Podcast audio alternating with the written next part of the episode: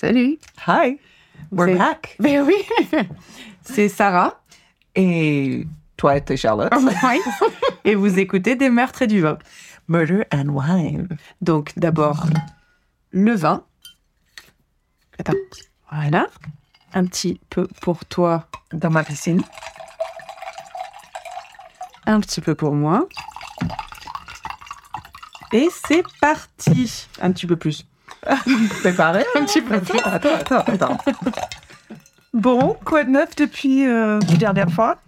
Bah écoute, le, le premier truc qui me vient à l'esprit, c'est que on a publié notre premier épisode aujourd'hui. Félicitations à nous. Oui.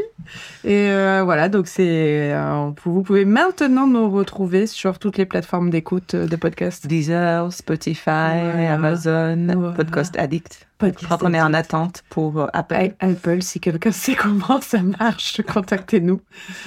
On va bloque, contacter Apple. Pardon, Ouais, Steve Jobs. Enfin, c'est plus Steve, mais. Non, Bah, RIP, euh, petit ange parti trop tôt, mais. euh, RIP.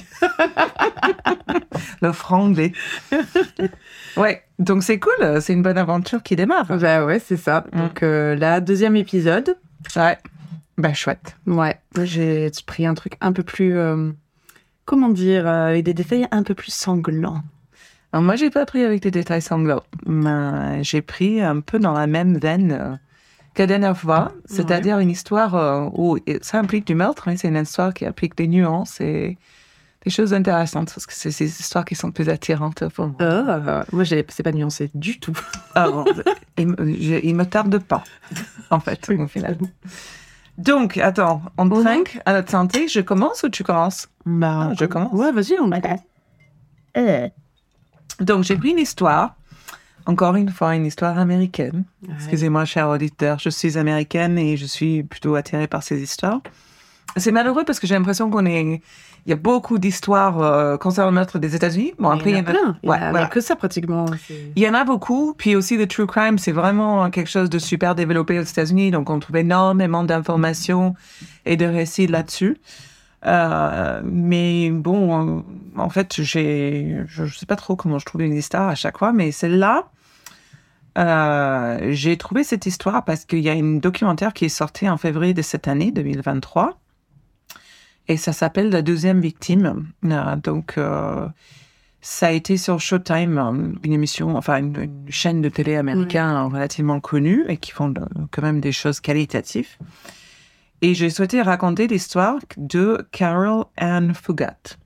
Je connais pas non plus. Non. Euh, ah, pas you. I'm doing my best. I like it. Alors, ce, ce meurtre, c'est de, les meurtres du Starkweather et Fougat. Donc, en fait, c'était un, un- un couple, donc un peu Bonnie and Clyde.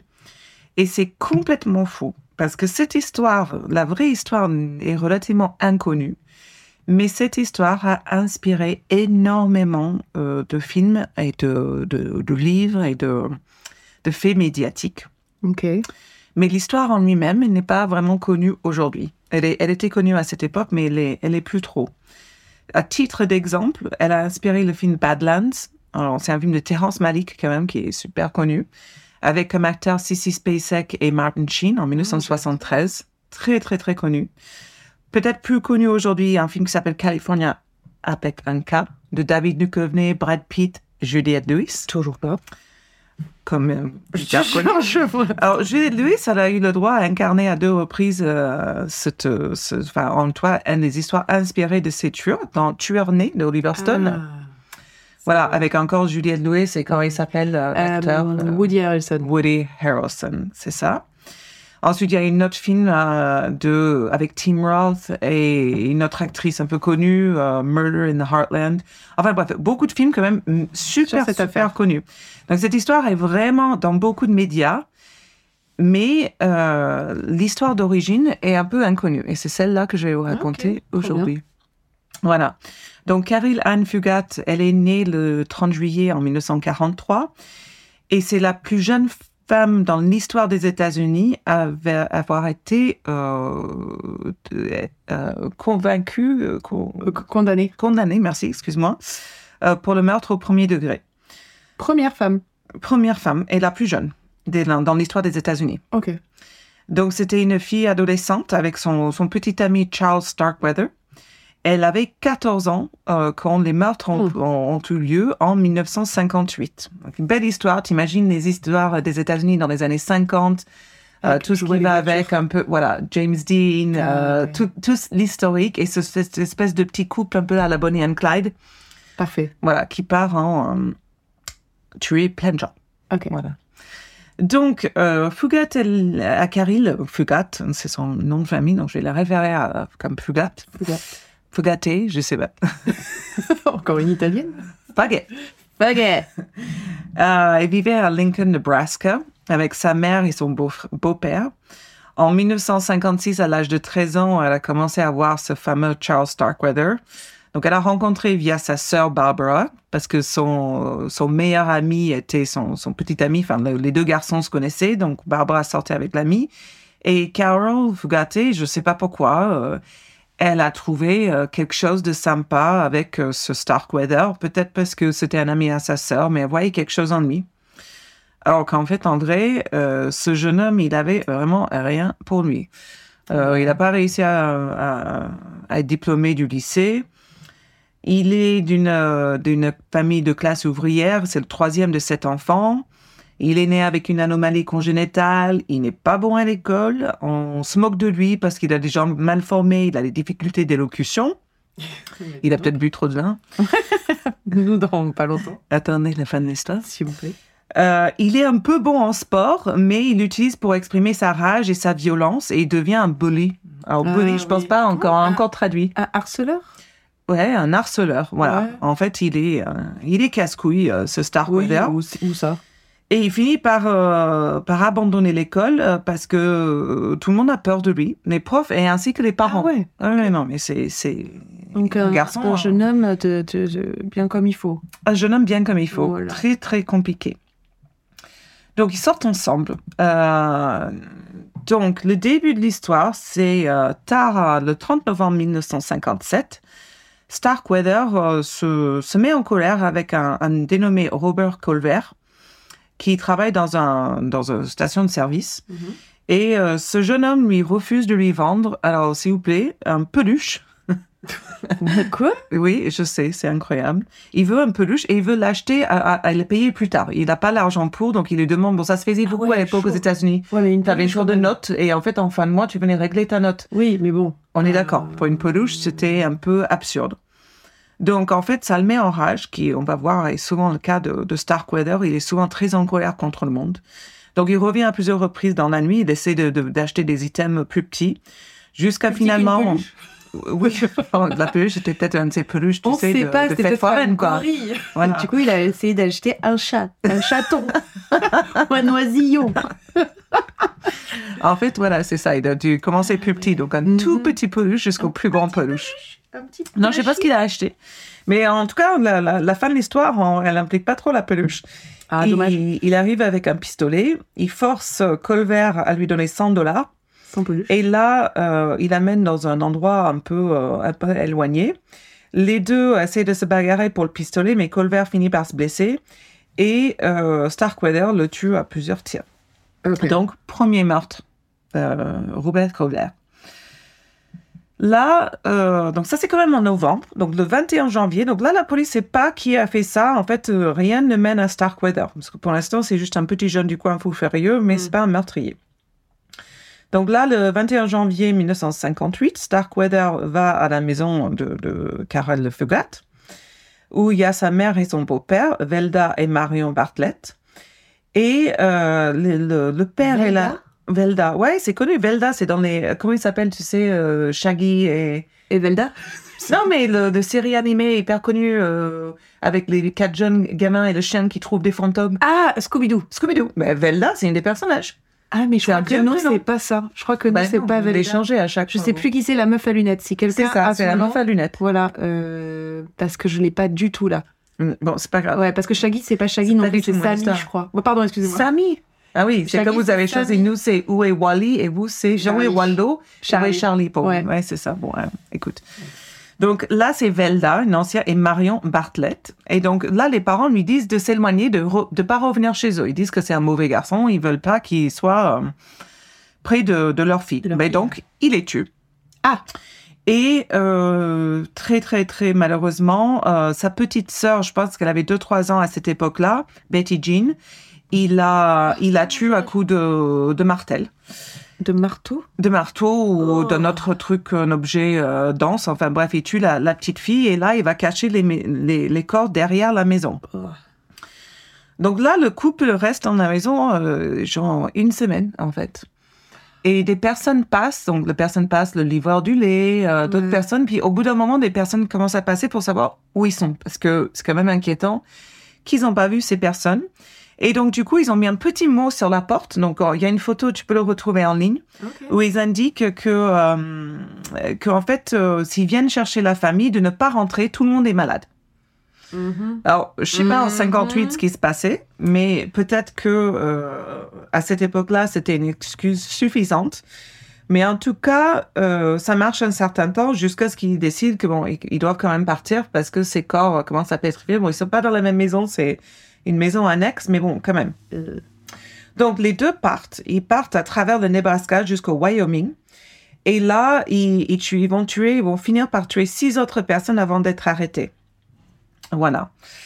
Euh, donc, ils arrivent. Alors, je suis un peu perdue. Ils arrivent chez Auguste Meyer, un, un- un fermier, un agriculteur du coin. Et c'est un des amis de, de- des, des amis de famille qui habitent au Bennett, Nebraska. mhm. Donc, Starkweather, lui, le tue encore une fois en le tirant dessus euh, dans la tête et il tue aussi son chien. Mais oh non, wow, pas les chiens, on a dit Voilà. pas les chiens. Et en fait, là, c'est notable parce que jusque-là, en fait, la police n'avait pas encore fait le lien entre le meurtre de Robert Calvert, le- mais là, on vient de retrouver le corps de la famille, ainsi que Monsieur Meyer. Et là, ils savent que c'est Starkweather et Caril, ou euh, Caril Parce qu'ils- Fougat, parce euh, parce qu'ils sont plus là. mais parce que c'est sa famille et parce qu'ils savent que Meyer, c'est une amie de famille. D'accord. Donc là, ils commencent à faire le lien. ok. Et là, une recherche intense commence, ainsi qu'une folie, mais je dis une folie de la presse, qui forcément décrit le couple comme Ah le petit. Bonnie and Clyde. Évidemment. Et là, le public commence à suivre l'histoire avec un ferveur, mais incroyable. Ils étaient pour eux complètement ou- incroyable. Le public était pour eux? Ah non, le public était contre. Le Ouais, public avait... euh, En fait, ça fait la une de tous les journaux, les radios en parlent en boucle, tout le monde en parle. Et euh, Ok. c'est Tout le monde essaie de les chercher, quoi. Tout le monde de essaie de les chercher et ils sont Ok. fascinés. Forcément, parce que c'est c'est c'est une histoire, c'est Oedipe en fait. C'est l'histoire qui fascine tout le monde depuis le début de l'histoire. Une femme et un homme en amour, en cavale, euh, qui part. euh, C'est oui. voilà. C'est romantique. hein. C'est vraiment quoi? Chic ou chic? Romantique. Oh, romantique. Romantique. Donc, ils quittent encore euh, cet endroit. Euh, là, ils vont, ils vont, ils vont, ils vont devoir abandonner leur première voiture parce qu'elle était un peu dans de la boue. Ils n'arrivent pas à la sortir. Et là, ils rencontrent Robert Jensen et Carol King, deux adolescentes, qui s'arrêtent pour les aider et leur, leur amener quelque part. Alors, euh, Starkweather les force à les amener dans un, dans un maison abandonné à Bennett. Là, euh, Jensen, le garçon, il lui tire des balles à l'arrière de la tête et le tue. Et il aussi, il essaye de violer euh, Carol King, mais il n'a pas, il n'a pas réussi. Alors ça, c'est un peu de l'histoire. Je vais vraiment pas rentrer dans la partie de, de, de l'histoire parce que c'est pas ça qui m'a hum, amené vers cette histoire. Mais Starkweather, franchement, c'est un classique, quoi. C'est le gars qui, en fait, euh, il est impuissant. Il n'arrive pas à bander. Il n'arrive pas à baiser. Les filles ne l'aiment pas. Il est mal aimé. Euh, et il a tous les problèmes qui ont été. Il est en colère. C'est lui le plus beau. C'est lui le Mhm. plus intelligent. Enfin, il a une, une égo surdimensionnée, mais sauf qu'il n'a pas le QI pour aller avec. Et il n'y a aucune raison pour euh, être refusé par des femmes. Tout à fait. euh, Il déteste les femmes pour, Ouais. pour toute la rejection qu'il a pu subir. Parce que là, c'est la première fois qu'il essaye de violer. C'est la première fois qu'on connaît, en Qu'on tout cas. Ok. Donc, euh, quand il n'arrive pas, quand il n'arrive pas à la violer, il devient forcément en colère et là, il la tue également. Évidemment. Et donc, les deux quittent la scène dans la voiture de Jensen. Euh, Qu'est-ce que j'avais dit? C'est souvent acté donc dans ces viols futurs et je vais pas rentrer, mais pour le coup, il, fait des viols, il les acte par un objet, un couteau ou autre en fait. Euh, ça prend la place, son impuissance en fait prend un colère, un rage, une violence euh, qui sont en fait par des hommes impuissants. Ouais. Et franchement, ça, cette partie de l'histoire et pourquoi je vais pas rentrer là-dedans parce que franchement, je suis laissée, lésée, enfin, par le besoin sexuel qui est le plus important que la vie d'une femme. Et c'est à gerber, en fait, ces histoires qu'on qu'on voit encore et encore. Bien sûr, ouais, Ouais. c'est sûr. hein. Bien sûr, à partir du moment où la femme, c'est plus euh, un être humain à ce moment-là. Et ça l'a jamais été. Bon, Karel, je sais pas quelle est l'histoire. En fait, je, je rentrais un peu là-dedans parce que hum, ben, c'est la seule, peut-être la seule personne que lui, en tout cas, dans sa tête, qu'il aimait. Donc, euh, donc, euh, il n'abat pas comme ça, mais je, je, je continuerai à parler un peu plus tard. Ok. Donc là, ils arrivent à un, à un quartier un peu, euh, un peu riche, un peu bobo de Lincoln, où ils vont aller dans la maison de C. Lauer Ward, qui est un industrialiste, et sa femme, avec sa femme Clara. Donc c'est des- c'est un peu des riches proutes de, de Lincoln. Mhm. Ils arrivent et il y a la femme de ménage Ludmilla, Lillian Fancy. Donc il a tué un premier, à tir de couteau cette fois-ci. Et ensuite, ils ont attendu que Lauer et sa femme rentrent à la maison. En attendant, il tue le, le chien de famille en lui cassant le cou. Ah non. Voilà. Bah, oui, mais parce que la bonne idée, il voulait pas qu'il alerte les Vaudes quand il rentre en aboyant. Ah. Donc la femme Clara, elle arrive en première toute seule. Là aussi, Désolée elle est de réagir poignardée à vachement mort. plus sur des chiens que sur des humains. Je suis vraiment désolée. Je sais que tu aimes les animaux, on a le droit. C'est vrai. Et euh, donc, il, il tue la femme. Là aussi, il me semble qu'il essaie de la violer, bon, comme d'hab. Évidemment. Et quand Laura Ward il rentre chez lui cette, cette soirée-là, alors ce qui est fou dans cette histoire, c'est que c'était juste à la suite d'une réunion avec les autorités pour justement retrouver ce jeune couple meurtrière. Ah merde. Et là, Starkweather le tire dessus et le tue également. Et donc là encore, ils partent encore une fois avec la voiture de Monsieur euh, Ward et euh, quelques bijoux volés et puis quelques autres objets. Par exemple, là, Karel, elle met le manteau de, Clara. Elle utilise son manteau. Et c'est le manteau dans lequel on va, elle le porte quand ils sont arrêtés. Donc là, tu peux imaginer que la, la folie médiatique, là, elle augmente d'un grand. Oh oui. Ah non, là ça devient juste complètement. Et là en plus, les gens commencent à être vraiment furieux avec la police pour ne pas arrêter ce jeune couple qui a, a vu, enfin c'est une fille de 14 ans, un gars avec un QI de 50. Euh, quel est le problème? foutez. Ouais, Vous foutez quoi, en gros. Donc là, euh, là les officiers commencent à envoyer juste les gens à- de maison à maison à les chercher. En fait, ils toquent sur les portes des maisons, ils sont là, ils sont là, ils sont là. Enfin tellement ils sont démunis. Hein. Ah Il y a le- même le gouverneur de l'époque qui contacte le garde national du Nebraska euh, pour les aider, pour chercher toutes les rues, tous les, les immeubles, pour essayer de, de voir où est-ce qu'on les a vus en dernier. Et euh, forcément, on accuse de la police d'incompétence, ce qui est, ma foi, pas tout à fait euh, une fausse accusation. Ouais. Donc là, le couple, ils ont besoin d'une d'une voiture parce que la voiture des, des personnes qui viennent tuer le Packard qu'ils ont volé, bah, il, a, il est identifié. C'est alerté. Donc là, ils rencontrent un, un Mel Collison, un vendeur euh, itinérant, Mhm. euh, qui dort dans, dans sa voiture. hein, et euh, il, il le réveille, il tue et il prend la voiture. Alors là, c'est assez intéressant parce que ben, moi, je le savais pas en fait. En 58, le, le frein à main, ça n'existait pas dans toutes les voitures. Et oui, bah, apparemment. Et donc, en fait, Starkweather fait, non mais oui, va, va savoir, je sais pas ce que, où les voitures allaient quand tu les arrêtais. Elles faisaient leur vie. oui, La liberté. Enfin, Je me dirais, il y a deux mois, mon mari, il l'a pas mis dans notre voiture et on, Ah oui, c'est vrai. Eh ouais. Donc, ça existe aujourd'hui, mais on l'oublie encore. Voilà. Pas grave. Petit message. Génial d'être assuré tout risque. Euh, donc, euh, Starkweather ne savait pas le faire marcher, ce, ce truc. Donc, il essaye de, de partir, mais en fait, la voiture n'arrête pas de s'arrêter parce que bah, parce qu'il y avait le frein à main déclenché. Donc là, il y a Joe Sprinkle, quelqu'un qui passe, qui juste comme passe comme ça et qui s'arrête pour l'aider. Et là, euh, Starkweather le menace avec un pistolet. Et là, ils ont une altercation.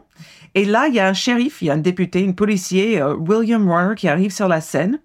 Et c'est à ce moment-là que Karen Fougat, elle court à cette policier, elle crie quelque chose à l'effet Stay Starkweather, il va me tuer. Ok.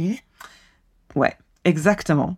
Donc là, Starkweather, il part tout seul. Là, il a une chasse de policiers. Ils partent à quand même 100 miles per hour. Donc, euh, enfin, c'est super rapide, quoi. 160 km l'heure en 1958 avec le frein. main. Je sais pas comment il a fait. Bon, il, est, il a pas un fort QI, mais il conduit bien. Euh, voilà, pilote. C'est un bon. Euh, c'est un bon pilote, voilà. Et donc, ils finissent quand même, en fait, ils, ils arrivent à tirer, un- à lui tirer dessus. Et en fait, ça lui éclate la, le verre de la voiture, enfin, les fenêtres de la voiture. Et là, il y a, il y a des, il y a des brises de glace qui sont assez, enfin, qui sont arrivées Ouais. à une telle force qu'en fait, on, ça lui est rentré dans le corps, il n'arrive plus à conduire. Et là, il doit vraiment s'arrêter. Là, j'ai- j'aimais bien cette phrase parce qu'il y a, il y a un policier qui dit, en fait, euh, Starkweather, à ce moment-là, il pensait qu'il allait mourir en perdant tout son sang. Ouais, ouais. Et il, il s'est seulement arrêté comme ça. Et il a dit parce que c'est le type de salope jaune qu'il est. Alors en anglais, c'est is a yellow bellied bitch. Et ça me fait rire parce que yellow bellied, en fait en anglais, ça veut dire trouillard. Euh. Mais c'est un vieux mot anglais apparemment. Il disait dans un lieu spécifique de, de, de l'Angleterre où les anguilles, les personnes qui vivent là-bas, ils ont tous le ventre jaune. C'était une façon, voilà. Mais aux États-Unis, c'est un truc hyper sudiste. En fait, J'ai l'impression que Phoebe, elle le dit. c'est un truc de cowboy. Oh, yellow belly, yellow. And when she drove with a, quand C'est ça. le fauteuil. Ok. Ouais, il y a Yellow Belly. belly. C'est ça, exactement. voilà. Ah, donc, pas, euh, tu vois. Ouais, j'ai adoré, c'est un truc de l'époque, quoi. Donc, euh, le couple, euh, le couple est enfin arrêté.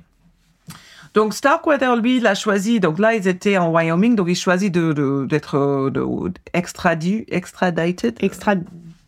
Oui. Ouais, extradit. Allez, il est extradit. to Nebraska.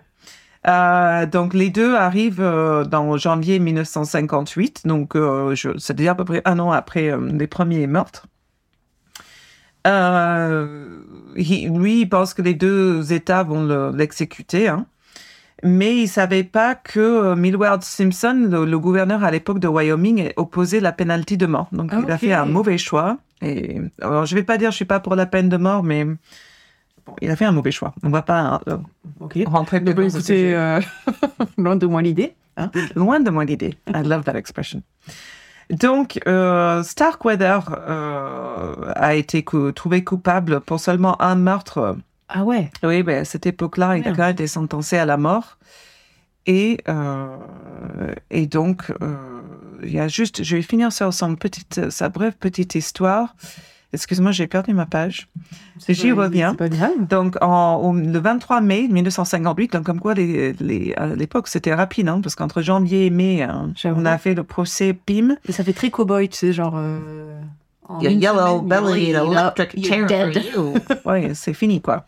Donc, euh, ben, justement, electric chair, la, la chaise Ah, électrique, euh, le 25 juin 1959, donc même pas un an Ah plus ouais. tard, caput. Il a rien dit à la fin. euh, il a juste raconté des conneries parce que c'était un gros con. Par contre, il y a seul truc que j'aimerais finir avec lui, c'est qu'il a été enterré dans la cimetière de Wikuya et Lincoln, où il y a aussi cinq de ses victimes Oh, c'est chaud. qu'il a violées, qu'il a tuées. Ce que je trouve d'un manque de respect Ah, incroyable. affreux, affreux. Personnellement, j'irais voir ma mère, mon père, ma famille Ouais, et- a été tué et le nôtre à côté. euh, c'est clair. Non, mais ça se fait pas. Non, c'est affreux. Voilà. Donc là, on raconte, là, on, on- il faut comprendre, là, Carole, Carole est arrêtée. Alors, Carole était placée dans un petit jail, hein, tu sais, donc c'est un tout petit truc. Et euh, c'est le shérif et sa femme qui se chargent de, de l'interroger, parce que ben, c'est la vieille époque. Oui. Alors, faut comprendre que Carole, quand elle arrive, elle demande quand est-ce qu'elle va voir sa famille. Ouais, ok. Pourquoi pas? Et là, la police est quand même surpris. Parce que ben, ta famille est morte, tu les as tués. Hein, pour eux. Non, mais après, c'est une bonne euh, défense. Genre, ah bon? Peut-être que c'est une bonne défense, mais on parle d'une fille de 14 ans. Et donc là, en fait, je sais pas, tu vas voir l'histoire qui suit, ils peuvent pas revenir sur le narratif ou ne veulent pas qu'elle est meurtrière. Parce que il y a une photo qui existe, tu vois, regardez de cette petite Carole quand elle arrive dans cette, son, ce prison. Ok. Elle est assise sur le lit dans, son, dans sa cellule et elle est toute petite. C'est une Elle fait vraiment gamine. gamine, ouais. C'est une gamine. C'est un enfant tout. euh, enfin, c'est c'est triste à regarder cette image. Mais elle y était quand euh, ses parents se sont fait tuer ou pas? Alors, Parce que peut-être qu'elle savait pas. En Vraiment. fait, Carole, depuis le début, elle clame son innocence. Elle dit qu'elle n'a pas su qu'il a tué ses familles, qu'il les a cachées derrière, et qu'il lui dit qu'en fait, sa famille est prise à l'otage, et que si tu t'en vas ou si tu fais quelque chose, je vais tous les tuer. Ah, ah, c'est possible. Donc, c'est possible. Et donc, ce qui se passe, c'est que, donc, il y a, il faut savoir que quand ils sont arrêtés, Carole court vers la police pour leur dire, aidez-moi, il va me tuer. être tué. Ah. Ça, c'est ce qui se passe au début. Euh, beaucoup des personnes qui doivent arrêter et les femmes qui sont amenées, parce que comme c'est une jeune fille, il y a beaucoup de femmes, des policiers ou de shérifs qui vont l'aider ou la conforter. Ouais, ouais. Et euh, bien le fait qu'il qu'il voit sa détresse quand elle a appris que sa famille est morte, genre quand est-ce qu'il va le voir, quand est-ce qu'ils vont le tuer, elle racontera plus tard, vous vous rendez compte que moi, je pense être enfin sauvée d'affaire et en plus on m'annonce que ma famille est morte, ce qu'elle a vécu à ce moment-là. Donc, on peut entendre des cassettes, par exemple, où elle est enregistrée dans les interrogations. Alors, il y a beaucoup de choses qu'on peut écouter, mais j'en raconter un parce que c'est le moment qui choque. En fait, on lui demande forcément beaucoup de questions très... à l'époque, on lui demande pas peut-être la manière aussi directe qu'on lui demanderait aujourd'hui, mais on demande si elle a eu des relations sexuelles avec Starkweather. Et elle dit oui. Mais là, il creuse un plus et, en fait, on lui demande de clarifier et on comprend, elle sait même pas ce que ça veut dire. En fait, elle comprend pas ce que c'est des relations sexuelles. Et ça, ils le savent, hein, ils ont creusé dans l'histoire. Elle, elle est vraiment, euh, elle, en fait, on doit lui expliquer est-ce qu'il a mis, enfin, on doit lui expliquer les détails. Et là, il dit, ah oui, si, ça, il me l'a fait. Mais il n'a pas pu parce qu'il était, impuissant. Il a essayé. Enfin, tu vois ce que je veux dire? Donc, il y a vraiment une sorte d'innocence dans ses, dans ses racontes. Donc tout au long de son procès, elle continue à réclamer son innocence. Les personnes qui l'entourent la croient. Donc toutes les personnes qui l'entourent, en fait, essaient de se, de se battre pour son innocence, mais la police, le juge et surtout le jury n'y croient pas. Et en particulier, là, l'opinion publique, parce que imagine-toi, maintenant, depuis le début, c'est la fureur publique. Toute la presse a vendu cette petite comme une meurtrière. Mm. On veut sa peau. on ne veut pas entendre. Et à cette époque-là, une petite fille de 14 ans n'était pas vue comme une petite fille, c'était une femme. Encore aux États-Unis, aujourd'hui, les filles de 14 ans, elles peuvent encore se marier. Ah ben, ben oui, c'est un gros problème d'ailleurs. Tout à fait. Et donc du coup, euh, en fait, elle a aucune chance. Donc euh, ils sont ils sont choqués ils sont choqués par elle. Elle n'a pas de chance.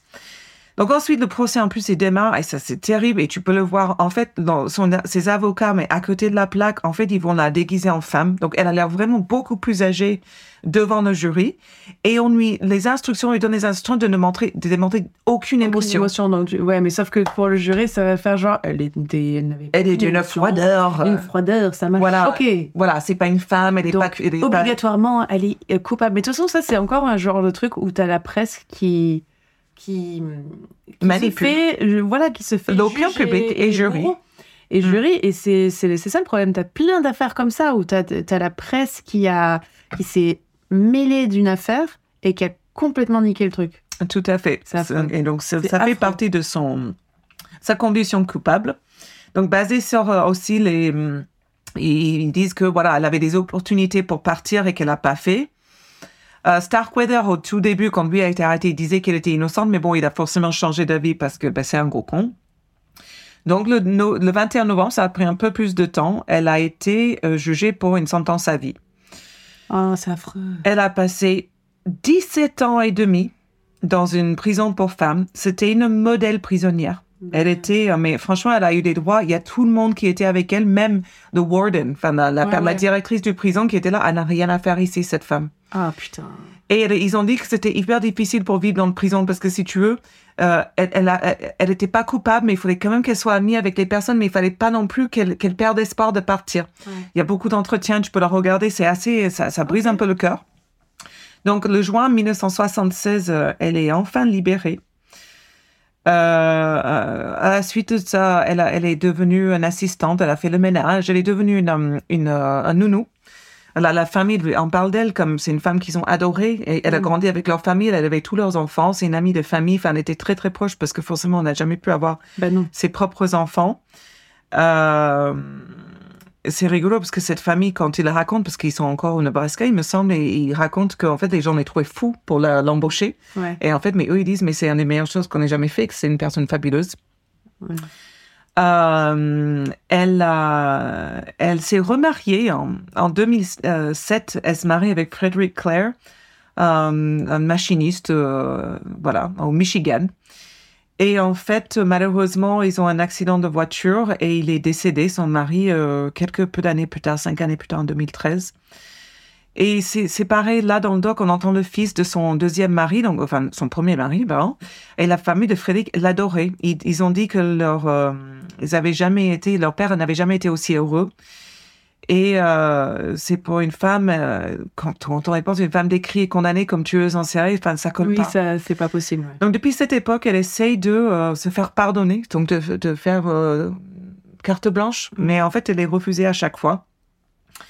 Et même aujourd'hui, il y a une certaine haine profonde qui est en cours pour cette femme, ou en tout cas, les, les officiels, les, les États, ils veulent pas se prononcer, ils veulent pas dire que, tiens, on a condamné une petite fille de 14 ans. Pour rien. Peut-être qu'on sait Peut-être qu'on s'est bon, peut-être qu'on qu'on s'est peut-être que c'est tombé, peut-être que tout le reste de sa vie n'est pas euh, démonstratif que Ouais. de son innocence. Et ce qui est vraiment très fou, et tu peux le regarder, tu, quand tu fais des recherches comme j'ai faites, c'est que quand on va rechercher, à part ce tout dernier documentaire qui parle de cette autre prise de vue de son histoire, Mhm. en fait, c'est que, euh, en fait, une des, des femmes décrites d'être la plus méchante, la vilaine du monde. Ouais. Ok. Il y a très peu de ce contre-image de cette jeune fille qu'on a pu condamner de cette manière. Voilà, à tort. Voilà. Ouais. Ah, c'est super intéressant. J'avais jamais. euh, C'est vrai que ça fait très euh, tueur né. Mais c'est ça. Sauf que dans tueur né, elle y va. Enfin, c'est pas du tout une victime. Elle y va. Ah non, mais elle est peinte, mais dans toutes les histoires, elle est, elle est peinte comme il n'y a jamais eu ce. Tu sais, c'est comme les origin story, un peu. Mm. C'est quelque chose qu'on va de plus en plus voir aujourd'hui. On va creuser un peu dans le passé de pourquoi tu deviens comme ça. C'est ça. Et ce que j'ai trouvé intéressant dans cette histoire, c'est de la raconter dans cette manière, en fait. Ouais. On, on- on apprend comme un coupable, mais en fait, si on regarde un peu plus et on essaie de comprendre un peu plus l'histoire, peut-être qu'il y a un non-point de vue que Mm. euh, la justice dans les années 50, pour une femme, on n'a pas pris en compte. C'est déjà c'est pas la meilleure maintenant. Alors dans les années 50, j'ai envie de te dire. euh, Mm. Putain, c'est ah, c'est ouf. Je ne connaissais pas du tout. Ah, super intéressant. Bah, très bien, merci. Sur ce, Sur ce, ah, mais j'ai même pas, j'ai tellement parlé, j'ai même pas bu. eh ouais, je, suis, je suis inquiète pour ta, ton hydratation. T'inquiète, tu as parlé maintenant, je Ah. rattrape mon retard. Voilà, petite. Là, Ça ne m'étonne pas. Étonnée que tu fais pas tomber rien un que soit tombé encore. C'est vrai que je suis un peu inquiète. Quoi. Voilà. On est là avec euh, du matos qui coûte cher, un ordinateur je- ouvert, Charlotte avec un verre. Je, écoutez, j'ai très peur. J'ai très peur, mais jusque-là, tout va bien. On explique aux personnes que c'est parce que tu fais tout le temps tomber ton verre. Pourquoi les gens ne me connaissent pas? Non, je pense pas. Vous n'êtes pas tous mes meilleurs amis? Non, oui, je renverse tout, je renverse tout. C'est question. La table euh, en, en Norvège de 2000 balles de, de rosé De- et de, de champagne, c'était quand même la euh, le top of the top. le top of the top. euh, Excusez-moi. Euh, alors, Je moi. Voilà, je vais partir sur quelque chose d'un peu plus, euh, pas gore, mais assez dérangeant. Euh, c'est une histoire que je connaissais, que j'avais... Franchement, en fait, voilà, de- de- depuis très très longtemps, depuis... Bon, comme je te disais, euh, depuis que je suis assez jeune, j'ai... Je, je... 11 ans. Oui, mais- d'ailleurs, je trouve dérangeant quand t'as laissé regarder un truc sur Ted Bundy à 11 Qui ans. dit que quelqu'un m'a laissé regarder quelque chose C'était Oui. à la télé ou je sais pas comment c'est. Alors, passé, mais ça m'a marqué. qui a deux ans, je lui ai dit qu'il n'avait pas le droit d'écouter. Ouais, non, mais c'est très. Enfin, je pense pas que mes parents m'ont laissé euh, regarder quoi que ce soit, mais c'était vraiment, c'était là et ça m'a, ça m'avait choqué. Mais, enfin, ça m'avait intrigué et là, cette histoire, celle que je vais raconter, la première fois que je l'ai entendue, ça m'avait choqué. Ok. C'était une des, c'est une des rares qui m'avait choqué. Euh, donc, si euh, tu peux faire le trigger warning? Trigger warning. Et si vous êtes. Non, mais en anglais, sinon je peux le faire. J'ai pas compris. This is a trigger warning. If you don't like blood, gore, sexual assault, pedophilia, best- bestiality, or Mhm. any other disturbing subject, stop listening now. Just go away. Et si des enfants écoutent, euh, allez, Ah oui, allez jouer Non, au non. Pokémon, s'il vous plaît. Va voir maman. Voilà, va voir maman, dis-lui que tu es. Voilà. Donc, c'est- ça peut être assez euh, difficile pour des, des personnes sensibles, mais, euh, mais je vais y aller quand même, parce que nous, on ne l'est pas. Enfin, moi, un peu. Peut-être hein. toi, oui. Donc, euh, je, je garantis pas ta, ta nuit. Euh, je vais parler de David Parker Ray, ou Mhm. le Toy Box Killer, ou le, le tueur de la boîte à jouets. Ah, si, je connais. Tu connais? C'est celui dans la maison. euh, à Bob- I know nothing. You know nothing, Jon Snow? Euh, si on faisait un film sur lui, euh, ce serait I clairement... would not watch that movie. Bah, tu sais pas. Oui, toi, tu peux pour les chiens, moi, les enfants qui meurent, je peux pas. Oh, Qui a parlé d'enfants? But Toy Box Killer. Ah, tu, Je- ah, tu le connais pas Tu le connais pas, alors Mhm. Non, pas d'enfants. On a dit pas Ah. d'enfants. Ah, c'est bien. Donc, si on faisait un film sur lui, On tu vois le... Oui, on a dit. Pas Ah d'enfants. Euh, c'est un peu... Bah, quand c'est des trucs sur la pédophilie, moi, je suis pas... Je savais pas qu'on n'a pas dit ça, mais Genre moi, ça me va, hein. Genre fourniquer Fourniquet. Fournier, euh, utilisez pas le. Fournirait, merde, fourniquet. Oh, je mélange toujours les mots, merde. Donc, si on faisait... Après, ça lui irait, elle est plus fourniquette. Enfin, Non, je sais je- pas. Ouais. Donc voilà. Donc je disais, si on faisait un film, ah, ça va être long hein, si tu commence comme ça. J'ai même pas fait deux phrases. si on faisait un film sur lui, tu vois le mari de Felicity Huffman, le William H Macy, Ah ouais. bah c'est lui. Regarde. Ah ouais. Non, mais je connais. Oh, oh my god! C'est le pire de pire. Ah oui, c'est gore. Je connais tout à fait. Tu vois qui c'est? Alors, ça, c'est un enfant. Alors, origin story. Ce mec. Pardon, c'est vrai ça. Pourquoi tu fais ma partie? Je sais pas. Allez, vas-y, je te laisse faire. Merci. J'interviendrai au parti. Merci, on a perdu 10 minutes. C'est bon, moi. Donc, voilà, vous voyez William H. Macy, bah, c'est le même. Donc, David Ray Parker, to- euh, Toy Box Killer. Il est né le 6 novembre 1939 à New Mexico. Donc, euh, on est d'accord qu'on part sur une euh, situation familiale avec un père alcoolique et violent, mais qui en plus achetait euh, et montrait, hein, parce que bon, quel intérêt euh, sinon que de les acheter, il montrait à son fils, donc euh, enfin son père lui montrait à lui euh, des euh, magazines pornographiques sadomasochistes. Ah, ben, c'est la parfaite combinaison. Tu vois, maintenant nous on a Peppa Pig. Ben, il Peppa avait- Pig, c'est un peu une salope aussi, hein, mais pas, pas pareil. Ah oui, Et George, le papa, on dirait une énorme couille. on en parlera sur un autre épisode. Pareil, sa mère, euh, pas très présente, alcoolique, héroïnomane, euh, enfin le, la, la, la- le, le top du top. Alors, juste si je peux, parce que je me souviens très bien de après, cette histoire maintenant que j'ai eu sa tête.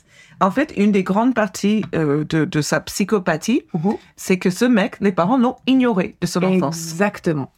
En fait, les parents l'ont ignoré, mais en plus l'ont euh, complètement traumatisé. Enfin, ton père, il ramène Ignoré. des, des magazines. Mais euh, ils ont dit presque qu'ils auraient été mieux de battre ton enfant. Mais il le battait. complètement. Oui, non, mais, Non, ils l'ont ignoré. Mais il le battait aussi. Son père le battait. Indifférence. L'indifférence totale. Son père le battait, sa mère non, parce qu'elle était complètement indifférente, comme tu dis. Mais Mais, le père maman, hein. le battait. Enfant, il était harcelé euh, aussi à l'école, parce que c'était un enfant timide, surtout auprès des filles. Mhm. Et du coup, bah, il était euh, ridiculisé à l'école, donc il se faisait violenter à l'école et à la maison. Donc on, on est sur de la bonne base. Euh, donc là, il est adulte, il devient mécanicien dans la ville de Truth or Co- Consequences, donc euh, vérité ou conséquence. Oui. J'adore les I Américains quand vous faites des trucs. Déjà, de un, vous piquez des noms de villes, euh, genre il y a Paris, euh, je sais plus où, Texas. Montpellier. Il y a Montpellier. il y a, enfin, Paris. Texas. Voilà, Truth or. Consequences. Mhm. Euh, donc, il était mécanicien, il était très, euh, très manuel. Euh, ses collègues l'appréciaient, il était drôle, il était très bienveillant, euh, très Ouais, manuel. Il- voilà, il, il apprenait ce qu'il savait à ses collègues, vraiment euh, très agréable. Et il savait pratiquement tout faire. Il soudait lui-même ses propres outils. Donc, il était très, très fort dans ce domaine. On verra plus tard, d'ailleurs, à quel point il était très fort. Euh, il a été marié quatre fois. Donc, comme quoi, euh, tout le monde peut trouver chaussure à son pied. Non, mais comme quoi, nous, les femmes, on choisit vraiment des cons. Excuse-moi, mon mari, toi, t'es pas con, je t'adore. We love you. Donc, euh, quatre fois, il a eu deux filles, dont une qu'on va, dont on va parler plus tard, qui s'appelle Jessie. Je vais pas donner le nom de l'autre parce que euh, c'est, on va garder sa vie privée privée. Mais Jessie, euh, Jessie. Euh, donc là, pour faire un setup de, de là où on en est, donc il est dans ses 50 ans. Il habite Elephant Butte, qui est juste à côté de Truth or Consequences, avec sa copine Cindy. Cindy Andy. C'est un, c'est un vrai nom. dur comme prénom. Cindy Andy, c'est mon euh, donc là, euh, David a bien économisé. Euh, il se dit bon bah c'est le moment d'assouvir euh, mon désir le plus profond. Il achète un trailer en fait, une grosse remorque, et il l'insonorise. Il la remplit d'outils divers et variés. Et en tout, pour que ce soit pour la remorque et les outils qui sont à l'intérieur, il dépense 100 000 dollars. Ah ouais. 100 000 dollars pour insonoriser faire les outils. Je sais ce qu'il y a dedans, mais. Eh ben, moi, je vais te dire. C'est un coin hyper pauvre. Oups, pardon. En fait, c'est un coin de. de Y a rien. de- les États-Unis, il n'y a rien. Y a rien. Et personne a. mais, Quoi que ce soit. 10 euros à leur nom. C'est ça. Et là, lui, Donc, 100 bah, 000 balles dans un trailer, c'est juste incroyable. énorme. Donc, euh, en... Et surtout, à quelle année? Est-ce que je que si, tu si on commence pour inflation, genre, le gars a dépensé un million pour son trailer de torture. Là, je sais pas exactement en quelle année on est, mais pourquoi tu me poses des cols, là? C'est pas le moment. Et il faudrait mieux investiguer tes histoires, ma belle. Donc, quels outils il a dans sa remorque? Il a clairement de tout. Il a des scies, il a des aiguilles, des couteaux, outils chirurgicaux, des fouets, des sangles, des menottes. Il a même un cercueil, des pinces électrifiées, des cordes, euh, des sextoys. Enfin, Tout. quand pas on- une chaise spéciale aussi Euh, hmm. Quand on regarde en fait les photos de la police, c'est gavé, Ah, c'est rempli. Est-ce que tu veux que je te remontre? Non, je Non, ça va? Non, non, je me souviens très bien. C'est une des pires histoires que j'ai jamais entendues. Bah moi aussi, bizarrement. Enfin, bizarrement, non. Euh, donc, c'est rempli à craquer d'outils. Il appelait même ses- les outils ses amis, pour te dire à quel point on était sur une situation un peu... euh, Fucking fuckhead. voilà. Au niveau de la décoration d'intérieur, euh, Valérie Damido euh, n'est pas passée par là, n'est-ce pas? Parce qu'il y avait donc sur les murs des photos de femmes ligotées, enchaînées, étranglées. Euh, ça, c'était le papier peint. Mais tous les BDSM que son père lui a offert dans son enfance, quoi. Voilà, il a dû tout garder, il a dû tout mettre sur les murs. Et il y avait une citation en gros, en gros sur une affiche sur un mur qui disait si elles valent la peine d'être prises, elles valent la peine d'être gardées. En fait, c'était, il se mettait des petits trucs comme ça de, par exemple, il avait. J'aurais pu penser que c'était joli, hein. Presque. Dans ces conditions. C'est presque poétique, c'est Mm. presque. C'est. euh, Bref, on- a pire dans le rap français actuellement, ça, Mm. ça, on va pas juger. Mais euh, il avait, euh, il avait même. euh, Donc, ça, c'était une citation qu'il avait sur le mur, mais il avait aussi, par exemple, quelque chose pour lui faire comme un pense-bête, genre. Euh, les victimes vont te, te, te bargain, te, Ah, négocier. né- vont négocier, vont pleurer, vont dire qu'elles sont enceintes, vont dire qu'elles sont ci, qu'elles sont ça. Ne les laisse pas partir. En gros, il D'accord. se, il se faisait des pense-bêtes. D'accord. Bref. Donc, comme C'est comme un post-it pour moi. Exactement. dentiste demain. Euh, Voilà. Ok. Euh, donc on disait qu'il était manuel. Euh, il euh, fabriquait aussi ses propres sex toys. Il y en avait un, par exemple. Alors att- attends, t'es Alors, prête? C'est aujourd'hui, il avait son trailer plus son shop Amazon.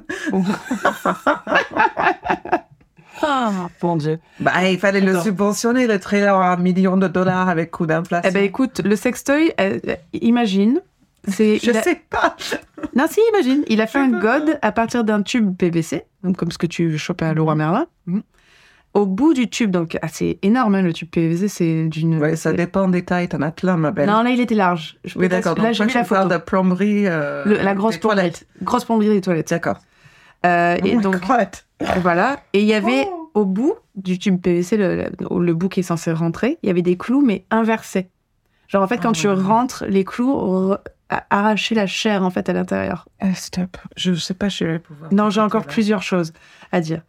Euh, il avait aussi euh, fabriqué des écarteurs de jambes, comme ce que tu peux trouver dans la communauté BDSM, mais pas, tu vois, dans la communauté BDSM, c'est tout est safe. Oh, tu vas trop loin ça. Je l'avais déjà entendu et je veux pas la réécouter. Et là, chiante, hein, toi, là- ça. Franchement, entre toi et mon mari, je trouve vraiment dans quoi je suis embarquée. Donc là, je parlais des écarteurs de jambes. Donc ceux-là, ils écartaient tellement les jambes que les hanches pouvaient se disloquer. Donc, Tu ils- rigoles pas, ben, est-ce que tu me vois rigoler? Oui, Oui, pardon. Donc là, euh, il avait aussi-?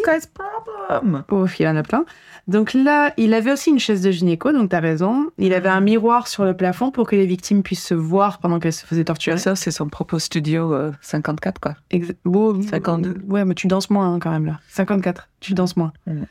Euh, il avait aussi construit un système en bois qui penchait les victimes en avant pour les bloquer, pour que des amis puissent en profiter, et même des chiens.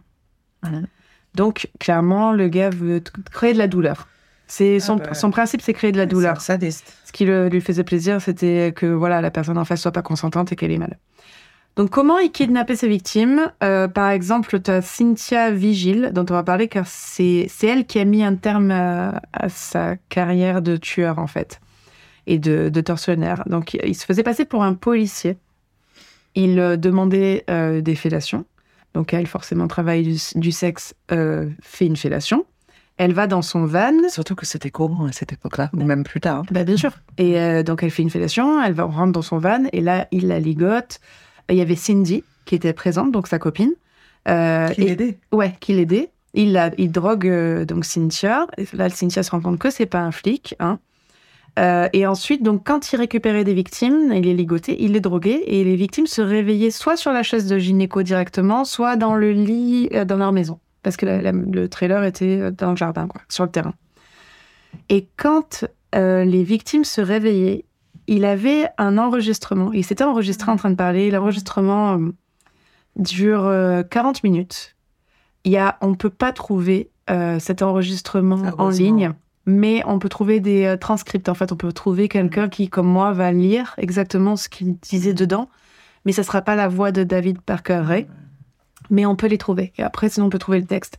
Alors, vous pouvez le chercher sur Internet, euh, Toybox Killer, euh, voilà, audio tape, mais si vous êtes un peu sensible, je vous le conseille pas forcément. C'est assez, même pour moi qui suis assez habituée à ce genre de choses, franchement, c'est dur. C'est très dur. C'est ça quelque chose qui marque en fait. Je, je- je me souviens quand j'ai eu cette histoire, il y a Ouais. des images beaucoup. Moi, j'ai pas écouté, mais ne serait-ce que les images de cette histoire C'est sont incroyablement perturbantes. C'est horrible. C'est, voilà. rigolo. Tu choisis peut-être le pire de toutes les histoires que j'ai jamais Là, je me entendues. dis parce que pour le Pas premier, cool, Charlotte. pas, tu vois, je me dis, le deuxième. il faut que je nourrisse les gens parce que les gens Putain, ils aiment bien moi, ce je, de suis pas nourrie, je me sens pas remplie là. je me sens vide. Oh. Euh, Donc voilà, ce, ce- ce texte, on peut le trouver. Faut juste, voilà, faut juste être sûr qu'on veut le lire.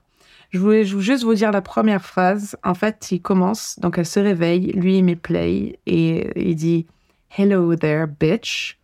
Est-ce que tu es confortable? J'en doute, vu comme dans la position dans laquelle tu es actuellement. Et ça continue pendant 40 minutes. Donc vous pouvez imaginer, il y a des pages et des pages et des pages. Il y a des pages et des pages, mais c'est 40 minutes, mais il gardait les filles plusieurs jours avant de les tuer. Ouais, non, il les gardait plusieurs jours, ça dépendait, euh, ça dépendait en fait de la, de la victime.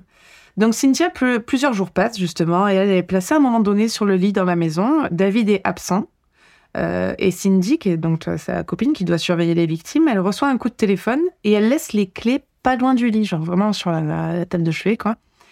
Euh, et elle est au téléphone et elle se barre, elle parle à sa pote. Euh, Cynthia essaie de prendre les clés pour s'échapper. Elle est nerveuse, donc t'imagines, elle tremble, ça fait cling, cling, cling. euh, Ouais. ben, voilà. Et Cindy, elle fait what Elle entend du bruit, elle raccroche, genre, Ah, je te rappelle. Elle monte et elle voit Cynthia qui est en train d'appeler le 911, numéro des urgences. Elle lui saute dessus. 911. 911. Elle lui saute dessus. Donc, elle raccroche le téléphone en vitesse. Cynthia se défend. Cindy la frappe à la tête avec une lampe. Et Cynthia Fuck Cindy. fuck her. Déjà, bon bref, on Ouais. va pas dire là. Euh, et Cynthia trouve un pic à glace qui traînait là, évidemment, et elle poignarde Cindy vers, dans- à la zone de la tête. Je sais pas où exactement, on sait pas exactement, mais vers la tête. sa gueule, quoi. Et là, elle s'enfuit en courant. Donc imagine, tu es sur une route, tu vois une femme nue avec un collier de chien autour du cou qui court, qui hurle de partout. Mhm. Et là, ce qui est horrible dans sa, sa, sa, sa situation, c'est que les voitures ne s'arrêtent pas parce Mais qu'elles ont peur. Non, mais pas que. Dans ces zones des États-Unis, je vais te Mais dire, t'as peur, il y a tu vois que une des femme. héroïnomanes, des gens fous, des Alors, gens c'est sans ça. argent. Dans Truth and Consequences dans Elephant Butte, il y avait énormément de crimes, il y avait énormément de passages, il y avait ça. énormément de, de- de- d'addicts à la drogue. Donc les gens ne s'arrêtent pas. Donc elle continue de courir. Elle voit une maison qui est ouverte. Il y a une femme qui avait laissé sa porte ouverte, qui était en train de regarder la télé. Euh, Cynthia rentre euh, en panique, elle est nue. La femme, heureusement, avait ce, ce- ce truc de protection, donc elle lui met des affaires sur le dos, elle lui met une couverture et elle appelle euh, le- les, Mm. les secours. Donc là, Cynthia, elle est à l'hôpital. Et il y a la la police qui est en train de l'interroger. Et là, qui elle voit? Cindy, parce qu'elle vient pour se faire soigner sa blessure. Et là, la police, en plus, dit à Cynthia, putain, on, est, on a envoyé une, une, une, troupe de Une police, patrouille. ou une patrouille, parce qu'on a eu un appel interrompu, en fait. Donc, du coup, aux États-Unis, c'est ça. Quand Mhm. t'as l'appel interrompu, tu envoies quand même une patrouille. Ça dure un certain temps. Ça dure un certain temps, mais ils sont pas rentrés, rentrés. Ah. Donc ils sont repartis. Et là, elle dit, mais c'est elle, c'est la meuf qui me- qui m'a tenue, etc. Euh, Donc là, il demande un mandat de perquisition pour la maison. Et là, bon, Ouais. bah, il trouve Ah, euh, euh, trésor, quoi. trésor, il trouve tout, il trouve des femmes de photos attachées dans des positions euh, comme tu peux imaginer, Mm. et un caméscope qui est pointé vers la table de gynéco. Ah, ouais. Et David Parker Ray euh, notait aussi dans un carnet euh, les dates et le nombre des agressions qu'il a fait depuis qu'il avait à peu près 15 ans, en fait. Mm. Donc il y avait une trace. Mais malgré toutes ces découvertes, en fait, euh, la police avait peur que ce soit pas assez pour inculper euh, Ray. Parce qu'en fait, il- lui, il pouvait dire pour défense que bah, c'était que des femmes consentantes. Qu'ils sont dans le BDSM. Ouais, mais elles sont où? Oui, mais c'est ça. En fait, Ah oui, c'était ça, parce qu'il les a drogués, il les a il les relâchés. droguait. Il les droguait avec un mélange qui provoquait l'amnésie. Ce gros con. Donc, Mais il était ne fort, hein. Il était pas con. Bah, hein. c'est pour ça qu'il avait fait ça pendant aussi longtemps. Elle pouvait pas aller à la police pour le dénoncer parce qu'elle se souvenait de rien. Donc, ils se sont dit, si on veut avoir d'autres témoins, il faut absolument faire des recherches et retrouver les autres victimes qu'on voit sur les cassettes vidéo sur ce caméscope. Donc, ils regardent les VHS et sur une cassette, on voit David Parker qui prépare son matériel, qui le teste, etc. Et ensuite, on voit une femme attachée, nue. Et quand tu, tu vois un peu, sur, pareil, sur Internet, on peut trouver sur YouTube, on voit juste quelques, euh, quelques morceaux, mais tu vois pas le truc en entier. Et tu vois, la, la nana, elle est complètement groggy. Euh, Tu vois clairement qu'elle est droguée, clairement qu'elle peut pas être consentante. Et là, tu vois David qui la touche, qui la caresse, euh, qui la viole et qui la torture. Ouais, mais à cette époque-là, le consentement n'était pas la même discussion qu'aujourd'hui. mais bon, quand t'es complètement drogué. euh, Oui, mais peu importe. pour un- non, mais en fait, pour un juré, ça, ça, ça fonctionne à ce moment-là. Ouais. Donc là, euh, ils voient que sur la victime, donc sur cette vidéo, la femme a un tatouage sur la jambe. Donc ils se disent, parfait, on va essayer d'identifier cette femme. Donc ils envoient tout ça au FBI qui diffuse le dessin de je sais pas de quelle euh, manière. Et ils disent, si ça vous dit quelque chose, si c'est si à vous, contactez-nous. Et une femme reconnaît son tatouage qui s'appelait euh, Kerry- Kelly Garrett. Euh, elle va chez les flics et là c'est affreux parce qu'elle apprend qu'il y a une vidéo d'elle en train de se faire torturer en gros quoi donc euh, Mm. Elle- elle, jusque-là, avait juste eu des cauchemars. Mm. Où elle voyait, elle se voyait attachée, elle se voyait faire violer, etc. Mais elle pensait que c'était des cauchemars affreux. Et en fait, elle se rend compte et elle voit ces cauchemars sur une vidéo Oh putain, la pauvre femme. affreux. Ouais. Euh, donc là, elle se rend compte que ces cauchemars sont des souvenirs, en fait. Donc elle, comment elle a été enlevée, c'est ça qui va être intéressant. Donc elle se dispute avec son copain, elle part de la maison, elle rejoint des amis dans un bar local pour jouer au billard. Et là, qui elle croise? Jessie, Ah, la fille. Ah, d'accord. Kelly euh, connaissait bien Jessie, donc elle lui faisait confiance, elles restent ensemble, euh, les copines au bout d'un moment s'en vont, et Kelly commence à se sentir bizarre, se sentir groggy alors qu'elle avait bu qu'une bière. Donc elle demande à son- à sa très bonne amie Jessie de la ramener chez elle, et à partir de là, Kelly se souvient de rien. En fait, Jessie, avait drogué sa boisson, l'a ramenée au trailer de son papa, on lui met un collier de chien et on l'enferme dans le trailer.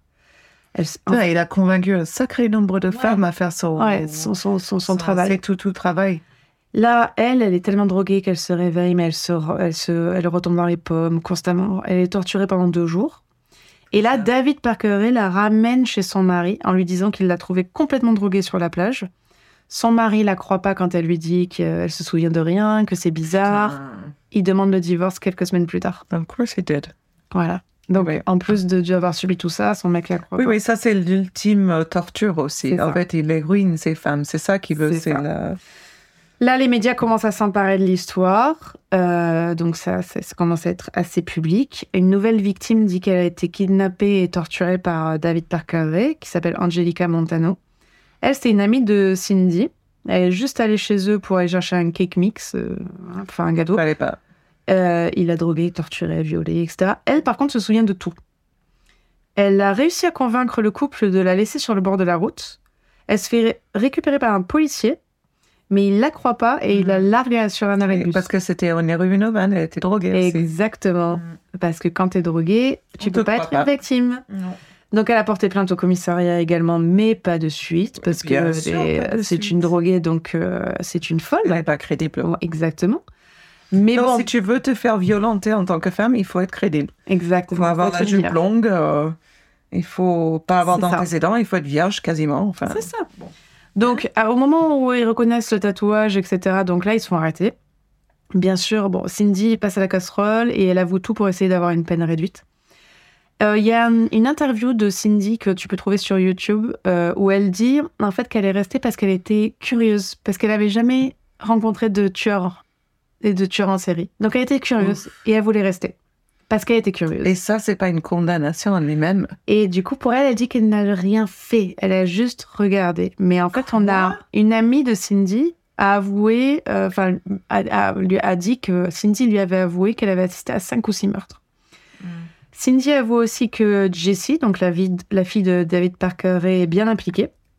Et elle donne aussi, en- euh, par la même occasion, le nom d'un autre complice qui s'appelait Denis Roy Yancey. Lui aurait tué une jeune femme du nom de Mary Parker, qui était euh, son ex-petite amie à lui. La- Voilà. la- L'ami de Peter Parker? Exactement. Euh, Ray et Cindy la droguent dans un bar, la ramènent chez eux, la violent, la torturent. Et pendant ce temps-là, Yancy était là.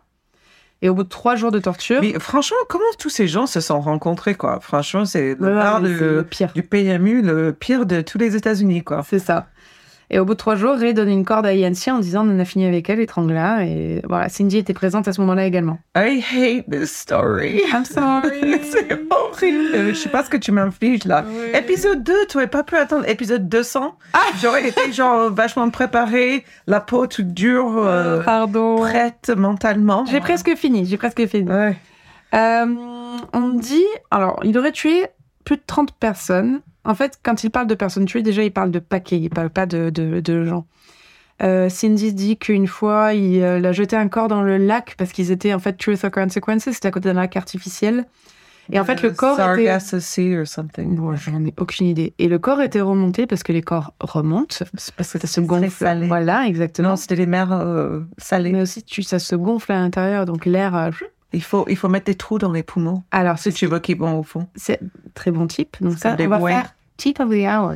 So, take out the silicone tits Oui, toujours. et poncturer les. Point. Ouais, Donc ce qu'il faisait, c'est qu'il ouvrait l'estomac, il les remplissait de cailloux ou de ciment, c'est ça. et il refermait avec du fil barbelé pour que ça se remplisse d'eau et que ça reste en bas du lac. Pas con.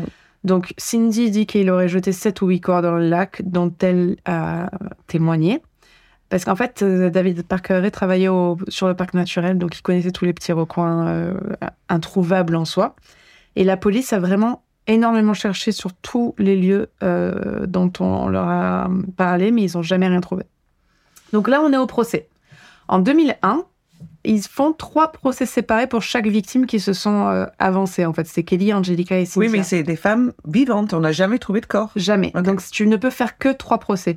Le problème, c'est qu'ils ont fait trois procès séparés, ce qui n'est pas une bonne Eh idée oui. parce qu'il faut rassembler tout ça parce que les Il y aura une peine pour chacun, mais. Ouais, mais c'est c'est- c'est très délicat parce que chaque victime, euh, normalement, quand tu fais un seul, peuvent. euh, euh, En fait, le jury est plus convaincu par les trois femmes ensemble Que que, une- une jury, il faudrait- qu'une femme doit convaincre Exactement. chacun à leur Donc, tour. pas une bonne idée. Tiens, Le- T'imagines le mec remis en liberté, quoi. Ouf. Ouais. Le procès pour euh, Kelly se termine en annulation car deux jurés trouvent que son histoire n'est pas crédible Motherfuckers. parce que c'est une prostituée, enfin une travailleuse du sexe et une héroïnomane. Ils ont, ils ont quand même refait le procès, il a été condamné à ce moment-là, mais ils ont dû refaire le procès. Le procès pour Angelica a malheureusement été annulé parce qu'elle est décédée d'une overdose avant le procès. Parce qu'elle a tellement été choquée et traumatisée que, ben voilà. Et euh, au milieu du procès de Cynthia, il accepte un plea deal pour réduire. En fait, il a voulu avoir un accord pour que sa fille ait la, la plus peine la plus légère possible. Et lui prend 224 ans. Pour une, pour une des histoires. C'est un- bon, bon, je pense qu'ils ont dû Mais faire un accord pour tout le monde. et- Mais non, tu disais que les trois sont séparés. Ouais, mais je sais pas exactement comment ils l'ont dé... Oui, décidé, mais ça, bon, je après, je pense que. euh, ouais. Je sais pas. Bon. Cindy, elle a été condamnée à 36 ans de prison pour son rôle dans ces crimes. Elle a été relâchée Très bien. le 15 juillet 2019. Non. Cécile. Ah Jessie a été condamnée pour kidnapping et pénétration sexuelle criminelle. Elle a été relâchée après deux ans et demi et mise en liberté conditionnelle pendant un an. David... Ah non Oui.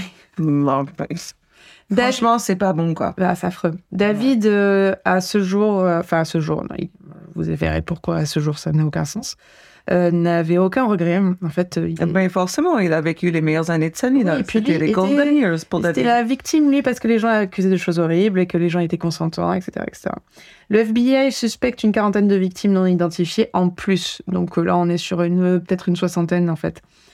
Euh, et en plus, lui, dans son journal intime, disait qu'il avait tué une femme par an depuis ses 15 ans. Donc là, il était dans ses 50 ans, vous imaginez bien. Ouais. Il détaille tout dans son journal intime, sauf là où il a enterré les corps, évidemment. Le 28 mai... Non, mais il est, il est grave intelligent, le mec, parce que Il la seule chose, sans corps, il n'y a pas de preuve. Non, non, il était pas con du tout. Et il savait. Ouais. Mm. Et euh, le donc le FBI a quand même mis sur le site des photos des objets appartenant aux femmes retrouvées chez lui pour essayer de trouver les propriétaires. Euh, on voit que les objets appartiennent à des époques différentes. Donc vraiment, on- on sait qu'il a sévi sur plusieurs décennies. Euh, et le 28 mai 2002, David Parker est emmené pour être interrogé sur ses victimes justement, et il a une fucking crise cardiaque et il est mort. Well, good riddance. Non mais il a fait qu'un an. Oui, c'est sûr, mais il a fait qu'un C'est pas le but, ça. Le but de- des prisons, c'est les mettre, c'est protéger le monde de ces personnes-là qui soient mortes. C'est tant mieux. Qu'on n'ait Ouais. pas à le faire nous-mêmes, c'est encore tant mieux. Parce que bon, ça. rentre pas dans la discussion de peine de mort, je suis contre.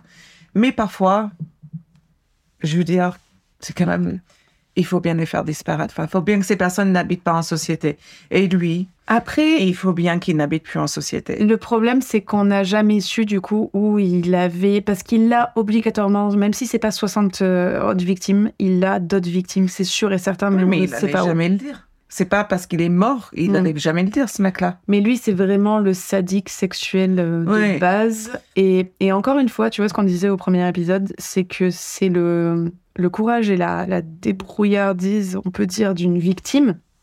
Et ça va revenir tout le temps, Ouais, ça. qui a fait que ce mec a été arrêté parce que sinon, si Cynthia ne s'était pas ne va pas échappée. la chercher. Non, Par exemple, dans cette ville de Truth and truth or consequence. Truth or Consequences, Tu peux pas le. est-ce que la police cherchait oh, il y en a qui l'autre- les autres tueurs en série qui prennent que des, des travailleuses de sexe Il y en a 20, 30, 60 Il y en a allez, des qui disparaissent et on cherche pas. Oui, oui. Oh, il y a encore une travailleuse de sexe qui disparaît, personne n'entend, on va voir la police, ils vont même pas chercher. Mais oui. C'est, c'est, c'est pas bon. Alors peut-être que je parle mal, peut-être qu'aujourd'hui c'est sur le radar, mais en tout cas, À dans cette les, époque-là. dans les antécédents, à cette époque-là et jusqu'à il y a très très peu d'années, c'est une partie du population qui est aux oubliettes.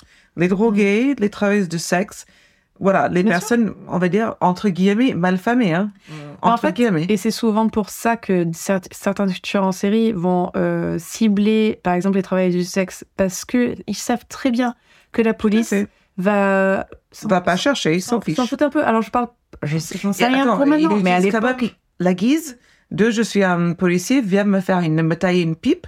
Ce qui est l'histoire de plein de policiers. Il y en a qui ont été Voilà. condamnés pour c'est faire ce ça. qui veut dire quelque chose. Ouais, pour Peut-être qu'ils ça- connaissaient quelques policiers qui faisaient déjà ça. Alors il y a ça aussi. Donc moi, sur les, euh, les, les vidéos que j'ai regardées, en fait, il y a aussi cette, euh, ce, ce- cette pas une rumeur, mais cette, ce questionnement en fait qui se dit qu'il y avait plein de gens qui savaient autour de lui ce qui se Mhm. passait.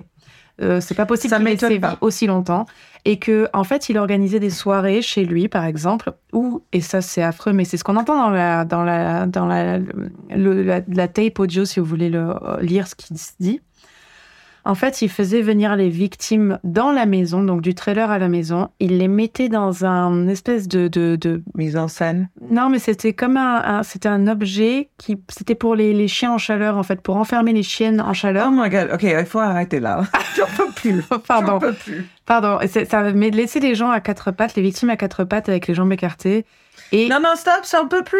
bon, vous verrez. si vous voulez la voilà. fin de l'histoire, c'est, c'est- vous pouvez trouver sur l'autotape. sources, mais Voilà. moi j'en peux plus. C'est, pardon. Ah. Donc c'était David Packeray ou le Toy Box Killer. Ah, ouf, je suis fatiguée.